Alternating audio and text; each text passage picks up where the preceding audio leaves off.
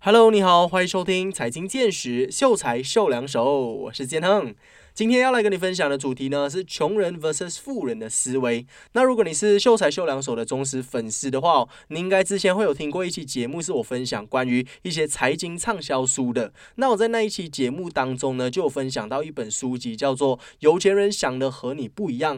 那我就分享了当中有提到的这个六个罐子理财法，也是我认为我们每个人都应该去学习的，如何分配我们的这一些财富啊，如何去分配我们的薪水，好让我们慢慢的累积我们的。财富达到我们的财务自由。那其实我认为有钱人和你想的不一样。这本书当中啊，还有提到很多其他非常非常好的内容。所以今天我就把它整理出来了六个穷人和有钱人之间的这个思维上巨大的区别，好让你具备富人的思维，成为一个真正的有钱人。那我们就话不多说，马上开始吧。那在开始分享这六个重点之前呢，我想要先跟你聊聊看，为什么富人的思维是那么重要的。首先，你可以想象一下哦，就就是我们的人生就好像一棵大树一样。那这一棵大树上，它长满了果实，这些果实就等于是我们人生的一些成就。比如说，我们在家庭上达到一些成就啊，呃，在事业上达到一些成就，或者在呃这些财务上达到一些成就，这些都等于是这一棵大树上的一些果实。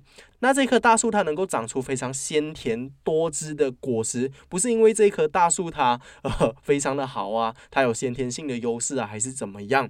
其实是因为它的土壤、它的根，呃，是因为这个大环境影响到这一棵树。所以，我们能够总结出来一个东西，就是如果你想要改变能够被看见的东西，我们就先要从看不见的东西开始去做出改变。就比如说，我们想要得到鲜甜多汁的果实嘛，我们要改变的不是大树，我们要改变的不是我要种哪一棵。种子啊，我要种哪一个品种的树，而是这一棵树它当中的这些环境，它的土壤，它的根基。我们要改变的不是我们的工作，不是我们的个人，我们要改变的是我们的这个思维啊！先要改变这些看不见的东西，看得见的东西才能够被改变。那看得见的东西就等于是我们的一些生活状态啊，我们的财务经济状况啊，呃，我们的身份地位啊等等，这些是别人能够看得见的嘛？但是别人经常会忽略掉的就是这个人他具备怎么样的一些思维，所以思维它其实是非常非常重要的。那再来还有一个点，为什么思维那么重？要就是因为，假设一个富人他在一时之间突然间可能有一个意外啊，又或者说像疫情来临哦，突然之间，那他的整个生意模式就不能够像以前这样跑了嘛，那他可能整个生意就被迫要关闭下来，因为这个疫情的打击。那你相信这个有钱人能够在非常短的时间内就把他的这个财富累积回来吗？但是相同的，你把这个情况放到一个穷人的思维上，那如果这个穷人，呃，如果你是突然间给了他一笔横财，这个穷人他赢得了彩票，赢得了一百万现金。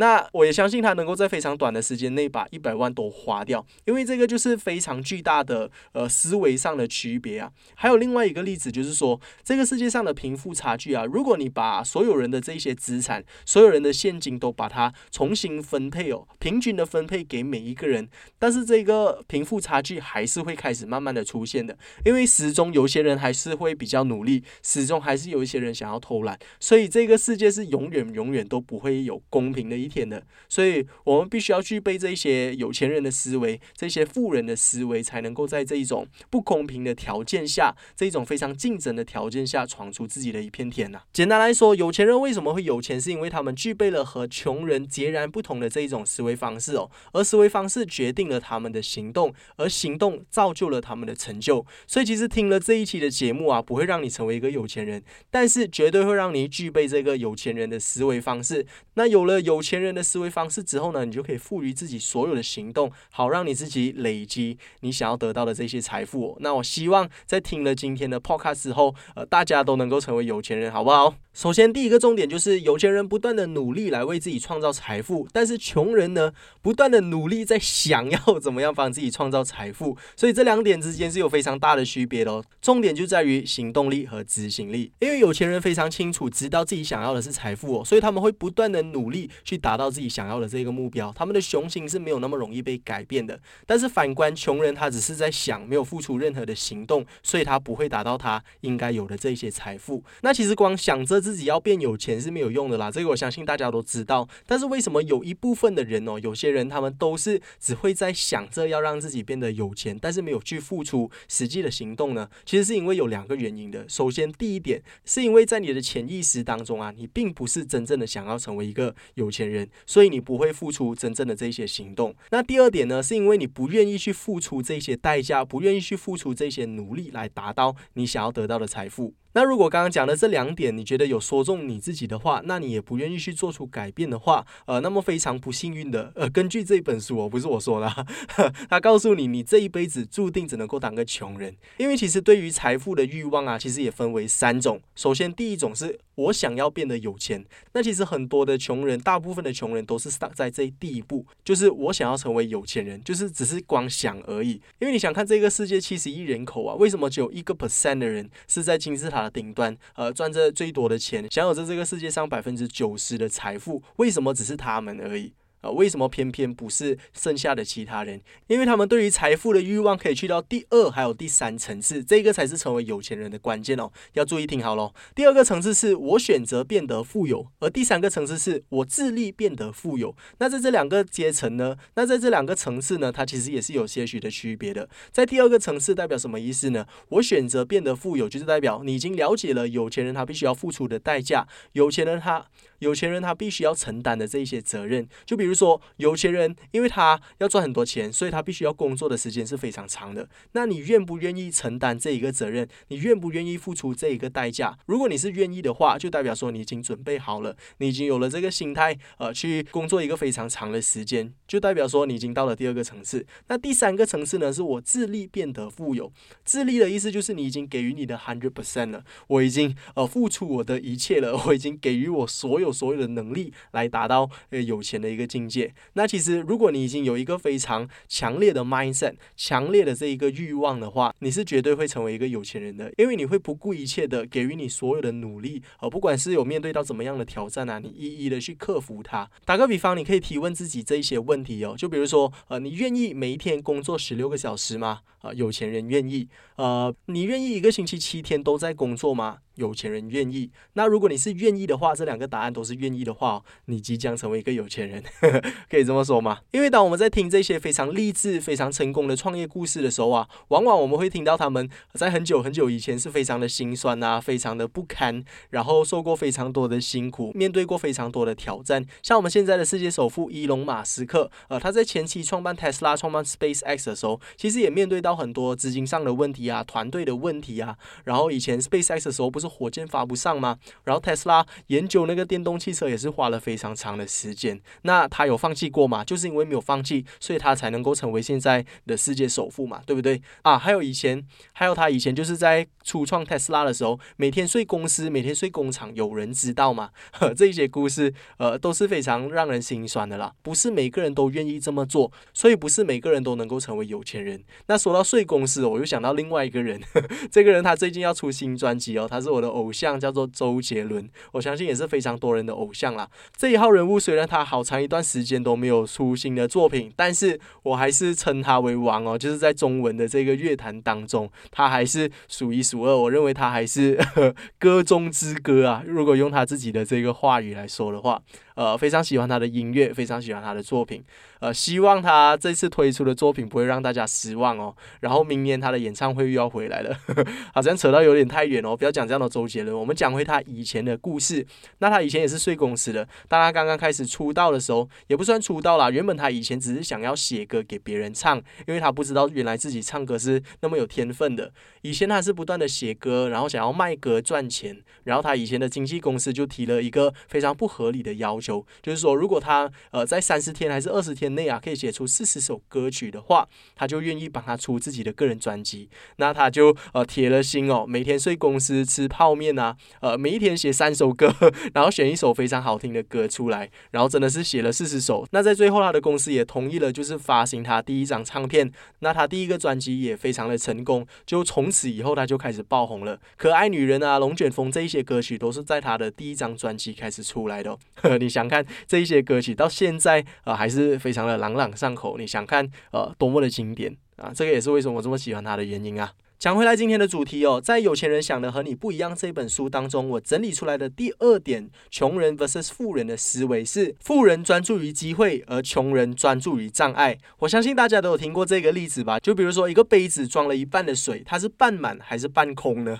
这个就取决于你怎么样去看待事情哦，看待事情的角度不一样啊，得出来的结果也会不一样哦。其实这个杯子它是半满还是半空，呃，它是没有一个正确的答案的嘛，你两个都对。但是有些人他们就有这种正面的思维啊，呃，不管是遇到什么样的事情，比如说这件事情，呃，他有百分之三十的机会能够成功，百分之七十的机会会失败。那如果是穷人的话，看待这件事情呢，就会觉得，哎呀，不可能会成功的啦，哎呀，能够成功的可能性有多少？哎呀，如果是我做的话，一定会失败的啦，哎呀，我没有那么幸运的啦。哎呀，没有可能的啦，很多很多的哎呀。但是如果是富人的话，他很有可能就是，哎，有三十 percent 的机会会成功，我一定能够把它做成功的，我一定能够把这个三十 percent 实现的。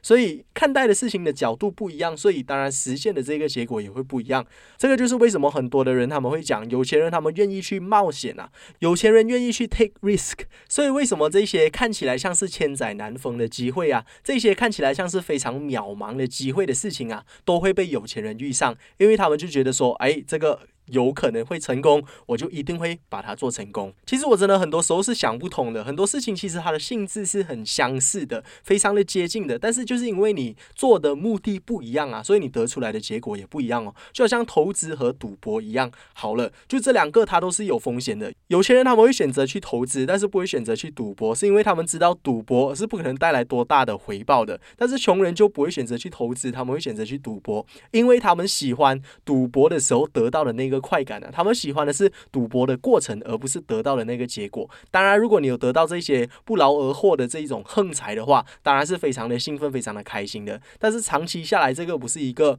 呃能够持续的一个策略嘛，对不对？但是如果你是投资的话，就是因为有钱人他们愿意去冒这些风险呐，诶，这个是一个非常好的投资机会。但是有钱人他们诶，但是穷人他们就会觉得诶，非常的胆怯。但是赌博的时候又不一样哦，赌博的时候是 box 的哦，所以是非常奇。怪了，我认为思维这个东西真的非常的重要。还有另外一个就是资讯差，呃，大家可能很多人都不知道，原来赌博能够赢的这个可能性是这么低的。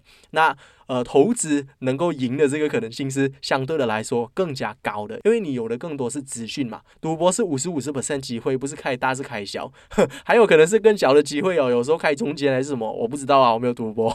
但是投资，呃，你可以靠这个市场啊，你可以靠历史啊来去做这这个推理，做这个推算，所以是很不一样的东西哦。然后这里还可以跟大家分享多一个例子，就是曾经有一个到阿富汗去打仗的士兵哦，他有在一个采访当中啊，分享过他的保命方法。他的保命方法是非常的简单。他拿着枪，他先射，他再开始瞄准。最好的防守就是先攻击嘛，是不是？好像有这样的一句话，就好像你创业也好，就好像你做任何事情也好，你开始下手去做了之后，你才会知道问题出现在哪里嘛，然后你才慢慢的把这些问题去解决，不是整天在那边想想想想想想不会解决问题的。所以很多这些创业人，他有跟我分享过他们的创业经验，就是有在说，呃，什么都不要想，先去做，做了你才会知道如何变得越来越好。所以大家，呃，不要。只顾着想哦，要去付出行动，才会得到你想要得到这些回报。接下来就继续跟你分享更多富人 vs 穷人之间思维上的区别。第三点，有钱人根据结果拿酬劳。而穷人根据时间拿酬劳，我相信这一点是非常多的打工人都深同感受了。其实为什么打工人一直都没有办法致富啊？就是因为我们拿着很稳定的一个薪水啊，我们每个月拿到这个稳定的薪水呢，是通过我们工作的时间而换回来的。每一天工作九个小时，然后一个星期工作五天，这些时间就换回你这一些酬劳。就算你是 OT 也是一样的，你 OT 一个小时，老板增加多少钱给你？然后你在假日的时候工作啊，可能有两倍啊，可能有三倍。当下看起来是。非常的多，但是你只是用时间来换钱而已，因为我们每个人的时间呢都是有限的，每个人一天只有二十四个小时，但是为什么这一些人他们能够在这个二十四小时内哦，可能他工作时间比你更短，但是他能够得到的酬劳更高呢？这个是因为他们根据结果而拿酬劳，不是利用时间拿酬劳。有些人非常享受打工啊，他们认为说每个月就算我可能这个月表现不是很好啊，又或者说呃这个月我偷懒的比较多啊，随随便便做我也能够每个月拿到一个稳定的薪水，至少它是一个让我安逸的地方。这个就很容易让你形成一个舒适圈啊，因为人是很容易习惯在一个地方，很容易很舒服的。当你舒服了之后，你就很难突破了。当你已经习惯在这个地方，每个月已经拿着固定的这个薪水，你就很难有新的突破，很难再赚取更高的收入。我觉得举这个例子，大家就能够很容易的明白，就是做销售的这一个行业，就是销售的这个行业，可能它的销售时长来的更短。有些人他们愿意付出更多的时间在他们的工作之上，为什么？因为他们呃认为说他们在呃一个小时之内、两个小时之内能够赚取更多的这些金钱啊，因为他们每开一单，他们能够赚取 commission 嘛，他们是根据 commission base 的，所以他们不会太过的在乎自己每一天的工作时长有多长，而是他们更加会在乎他们这一个月有没有达到那个 sales 的。业绩这个才是更加重要的，所以为什么做 sales 往往他的这个酬劳会比一般的打工人来的更高？是因为他们根据结果来拿酬劳，他们根据每个月能够为公司赚多少钱而得到这一些呃薪金。这个也是我正在努力的一个方向啦，因为大家如果知道的话，我有在兼职做健身教练哦。那我在做健身教练已经一段时间，从我之前大学的时候就开始在教。那我大学的时候就开始收这个健身教练费是非常便宜的。那我要想办法怎么样提高我的这个收入哦？我就告诉我的 clients，不如我们练多一个小时咯。那在这一个小时，我给你更多的 training，这样子的话就感觉上我是在卖时间啊。我每一天工作的时长越来越多，呃，虽然说我能够赚取更多的钱，但是。我需要花时间在工作上就更多，然后导致我的这个精神又不是很好，因为休息不太够啊。所以我想的另外一个方案就是，可能我可以从其他的方面来提供更优质的这个呃体验，这个健身的体验。比如说，我能够为他设计一个训练强度更高的健身课表啊，又或者说我能够提升他的这个训练量啊，又或者说我自己的身材变好啊，或者说我的知名度变高的话，这些都是能够让你在同样的时间内，但是以更好的结果换取更高酬劳的一些方法。因为像我们都知道，明星艺人他们是很赚钱的嘛，单单只是邀请他们出场而已，他们都不需要做什么，但是他们都能够赚取一个非常高的这些酬劳。为什么？就是因为他的知名度嘛。为什么一个比你有名的人，他能够收的出场费会来得更高？就是因为他以这个结果，他以这个成绩来获取酬劳。因为有他出场了之后，这些消费者就会更喜欢看嘛，更多的观众愿意看，更多的观众愿意买单，所以呃就更加赚钱。所以你必须要学会提升自。自己的个人的价值啊，你的能力的价值。当你越有能力的时候，你就能够以你的能力来赚钱，而不只是以你的时间来赚钱而已。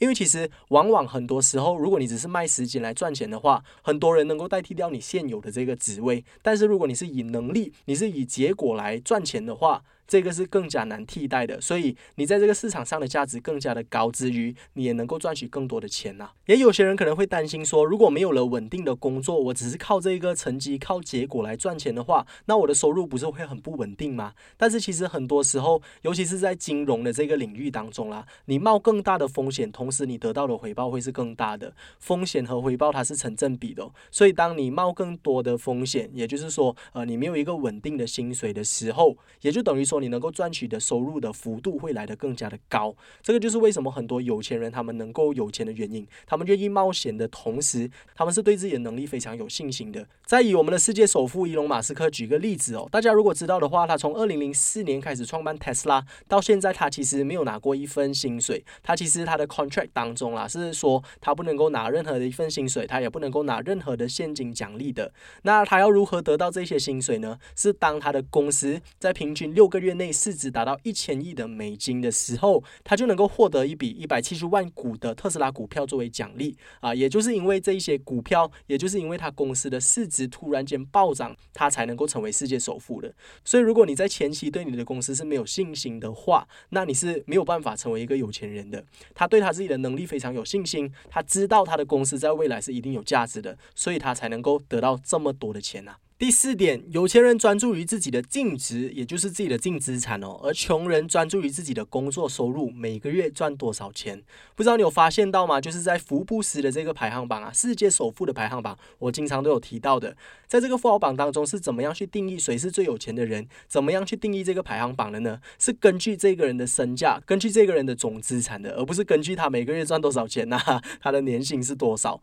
从这边我们就能够看得出来哦，有钱人他其实根本不会看你这个月赚赚多少钱的，他只会看你最近公司的这个市值涨了多少啊，呃，你卖出的股票可以赚多少钱啊，等等等等，呃，就好像有一个例子哦，就比如说你去到一个有钱人的俱乐部啦，他们会谈的课题不是说，哎，最近阿明赚多少钱啊，最近他的公司好不好啊，而是他们会谈，哎，那个最近那个阿丽。他的公司突然间涨了一倍哦，他的这个股价，他如果之后把股价卖掉的话，肯定是非常赚钱的。其实很多时候讲的是这一种价值，所以当你已经提升到一个境界了之后，你就真的不会在乎你的工作收入有多少啊，你只会在乎自己有多少的资产，自己有多少的房地产等等等等。所以如果你想要成为有钱人的话，除了要非常专注在你的收入之外，还有另外两点也是可以让我们去注意的，就是你的存款还有你的投资。因为收入其实只是你的净资产的一小部分而已啊。虽然说，如果你能够赚更多的钱，就代表说你更加有机会呃得到更高的这些净资产。但是如果你是每个月赚多少花多少的话，你还是会成为一个月光族的，你的净资产也不会高到哪里去的。比如说你月入过万好了，但是你买跑车买豪宅的话，呃，你还是欠债啊。那你欠的这些债加加减减，其实你的净资产也是可能是属于一个 negative 的情况。但是另外一个人可能他的收入没有那么高，可能他只有五。千块的收入，但是他 live below his means 啊，他没有花太多的钱，他是一个非常朴素的方式在生活的话，那可能他的这个净资产来的更高，他把很多的钱都投入到他的投资当中，买了房子来投资啊，赚取一些额外的被动收入啊，或者说他把钱放到股票市场当中啊，慢慢的实现他的发热啊。有些人他们可能就会把所有赚到的钱都存起来，存到银行当中，但是。往往我们会忘记掉放到银行当中，其实我们的这些存款只会慢慢的被通货膨胀侵蚀掉而已。所以，我们必须要做的，除了有存款，除了有收入之外，投资这一块也是非常非常重要的啦。因为投资是能够让你的钱赚钱的一个机会。其实，如何要向有钱人思考，就是要把钱呃看成是一个工具。钱不是不重要，它是一个工具，能够让你再生钱的一个工具。那你的钱如果只是放在银行的话，它只会慢慢减少嘛。但是放到股票市场当中，放到一些其他的投资当中，其他的资产当中，它能够再帮你赚取更多的钱，这个就是一个 plus point 啊。第五点，富人让钱为自己工作，而穷人工作赚钱。其实就像我刚刚有提到的，为什么股票投资那么重要？其实就是因为，因为富人他把钱看作是一个工具，这个钱他能不能够为他带来更多的财富，这个才是更关键的。那穷人是因为不知道钱有这一种用途哦，所以所以不断的赚钱就把它存起来，赚钱就把它存起来。怎么知道这些存起来的钱就慢慢的被通货膨胀给侵蚀了？所以投资是非常重要的，因为你想看哦，这个世界上有谁是不努力工作的？每每个人都很努力工作嘛，但是为什么这个世界上每个人的财富都是不一样的？像扫垃圾的，他很有可能比我还更加努力工作啊；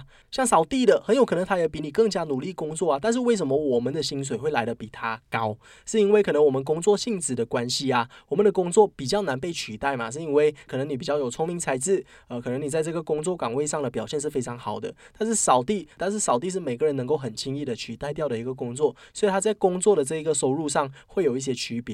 但是其实有钱人他们更加厉害，是因为他们能够做到让钱来为自己生钱啊，也就是被动收入这一块。当我们每一天工作九个小时，每个星期工作五天，每个周末已经累得不行，没有办法再做其他事情了，只想要好好的享受自己的 me time 嘛？可能追一个电视剧，呵过了两天又要重新再来了，一切都要重新再来了。这样子的生活就好像一个老鼠圈一样啊！你在这么努力的同时，你能不能够想象到有一个富豪正在打着高尔夫球？呃，有一个富豪，他正在旅行；有一个富豪正在沙滩上享受着。为什么他们能够这么惬意的在生活？他们不比我们工作努力，但是能够赚取比我们更多的财富，到底是因为什么？是因为被动收入这一件事情。如果你不了解什么是被动收入的话，我非常推荐你可以去看回我们财经见识秀才秀两手的一期节目，是跟你分享到底什么是被动收入，然后如何赚取被动收入。其实赚取被动收入有非常多的渠道啊，尤其是来到了现在网络的时代。更加更加的方便。我提到的这一些被动收入的方式呢，都是你能够在空闲的时间，甚至是在你放工过后，能够去建立的一些被动收入的方式。那你建立的这些被动收入，如果它能够高出于你每个月的开销的话，就等于你实现了你的财务自由。如果你的被动收入能够多过你的主动收入，你每个月的这个薪水的话，也就等于你可以 quit 掉你现在的工作了。股神巴菲特他曾经说过一句话哦。如果你在睡觉的时候没有办法赚钱的话，也就等于说你必须要工作到你死为止哦。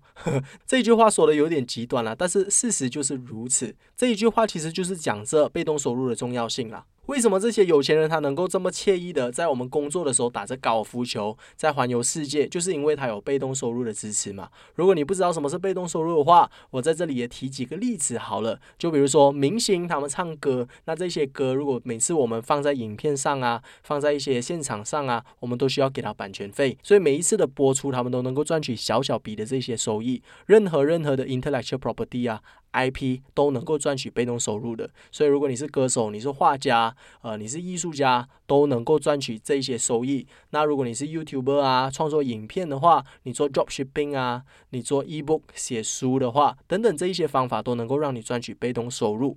那我个人认为一个最简单，我认为每个人都能够去学习赚取的被动收入就是投资股票了。因为刚刚我提到的那一些都需要你在一个领域里面特别的专业。或者说，呃，你有少许的这些才华，因为不是每个人都会唱歌嘛。但是股票投资就没有那么苛刻，它的这个条件就没有来的这么高。每个人只要有钱都能够学习股票投资。那如果你不会的话，怎么办？学咯。有钱人的思维就是叫你要不断的去学习嘛，对不对？这里也可以举几个例子，让你知道一下投资的威力哦。当苹果公司啊在发布他们第一代 iPhone 的时候，他们的苹果股价是四块钱美金一股，那来到了现在，它的最高点呢是已经超过了一百四十美元一股哦。这样子算下来的话，它已经增长了大概有三十五倍。还没有算他们的这些股价拆分啊，又或者说他派花红啊、派盈利啊、派这个股息啊等等。所以当中，如果你把所有的这一些好处都计算起来的话哦，他赚钱的这个幅度是非常非常大的。单单是算这个三十五倍好了，如果你当时候有投一万块到苹果当中，你现在有三十五万呢，而且这个只是投的其中一个股票而已，你是可以投很多很多不同的股票的嘛，对不对？那股神巴菲特呢，也是从当时候呃一百块钱美金的这个 portfolio 开始，到现在他已经是一个千万富翁了。那这个千万富翁这个 老头子呢，已经在这个十大富豪榜里面好多好多年，完全没有办法有人把他推出来啊。来到今天的最后一点哦，有钱人持续学习成长，而穷人呢认为他们已经知道了一切。你可能会经常听到身边的朋友讲这一些话，哎呀，我不想学了，哎呀，我已经知道了，哎呀，我没有时间啦，哎呀，这些我已经知道了啦，你不用说这么多了。那这一些就是非常典型的穷人会有的心态哦，他们觉得自己的这个杯子已经满了，已经没有额外的空间来让他们去学习了。反观我们看回来这些富人哦，世界首富比尔盖茨每一年读五十本书。也就是差不多每个星期读一本呢，然后 Facebook 的创办人 Mark Zuckerberg 也是每两个星期就读一本书。这一些富人，他们已经是全世界最有钱的人，他们还在不断的学习。那我们还有什么借口，呃，说我们已经知道了很多，我们已经非常的聪明了，我们已经什么都知道了。当我们每一次失败的时候，都在抱怨说，哎呀，老天爷对我不公平啦，是我不够幸运啦。但是这些有钱人呢，这一些富人的思维，他们就会去检讨说，哎，是我哪里哪里做错了，是我哪里哪里还不足，我需要从这一点。下多一点功夫，我需要从这边学习更多的知识，这一点上就有非常大的区别啊，就是执行力上，他们会选择去学习而来改变。就是这些穷人在给予自己借口的时候，经常都说我没有时间再去学习更多东西的时候，呃，那什么时候我们才要去学习呢？五年后吗？十年后吗？你现在没有时间，永远都没有时间呢。我们必须要挤出一点时间来让自己学习啊。所以，当我们在抱怨这五年、这十年，其实这些有钱人他们已经付出了行动啊，在这五年、十年之间，他们已经学习了很多很多的技巧，然后利用在他们的这些工作上，他们就能够赚取更多更多的钱。我们可以去注意一下哦，今经常说自己没有钱学习的人呐，都是很少机会能够成为有钱人的啦。因为其实富人非常明白一个道理哦，就是资讯差是非常非常关键的。很多时候，往往无知的代价是更大的。当我们被人家骗，到我们被人家利用的时候，我们就知道原来资讯是那么的重要的。那当然，学习不只是靠读书而已啦，还有很多其他的方案可以学习的。呃，读书它只是一个渠道而已哦。因为我自己本身就真的很不喜欢读书，当然我也在努力学习，要去看更多的书啦。我自己也在自己也在尝试买更更多书来读，但是我还是真的很不喜欢的，所以我都会从其他的一些渠道来学习啊，比如说看影片啊、听 podcast 啊，这些我都是认为非常非常棒的。让我们去吸收一些资讯的管道。那今天的分享就到这里结束了。不知道你觉得今天的节目如何？如果你觉得对你有帮助的话，也可以到我们的 Facebook page triple w dot facebook dot com slash 有内容给我们点个赞哦，或者给我们一些留言啊，告诉一下我们，呃，给我们一点 feedback 啊。这一期的节目做得如何？因为我真的是非常想知道哦。我们大家来互动一下好不好？那如果大家有其他的 content 要介绍啊，其他 content 想要听的话，也都可以随时建议我，我这里都会看得到的。那下一期的节目呢，要跟大家分享的是。精致穷这个现象，我不知道大家有没有发现到啦。现在的这个社会啊，越来越多人是月光族啊，大家都很想要买名牌，但是口袋都没有多少钱。我自己也曾经有过这样子的一段经历哦，那我也可以以我自己个人的亲身经历来分享给大家听。又好像不是啊，因为我个人没有拥有哪一些奢侈品，但是类似啦，类似啦，类似的经历可以分享给大家的。那如果你不想错过的话，就一定要留守下个星期的秀才秀两手喽。我们继续留守，有内容。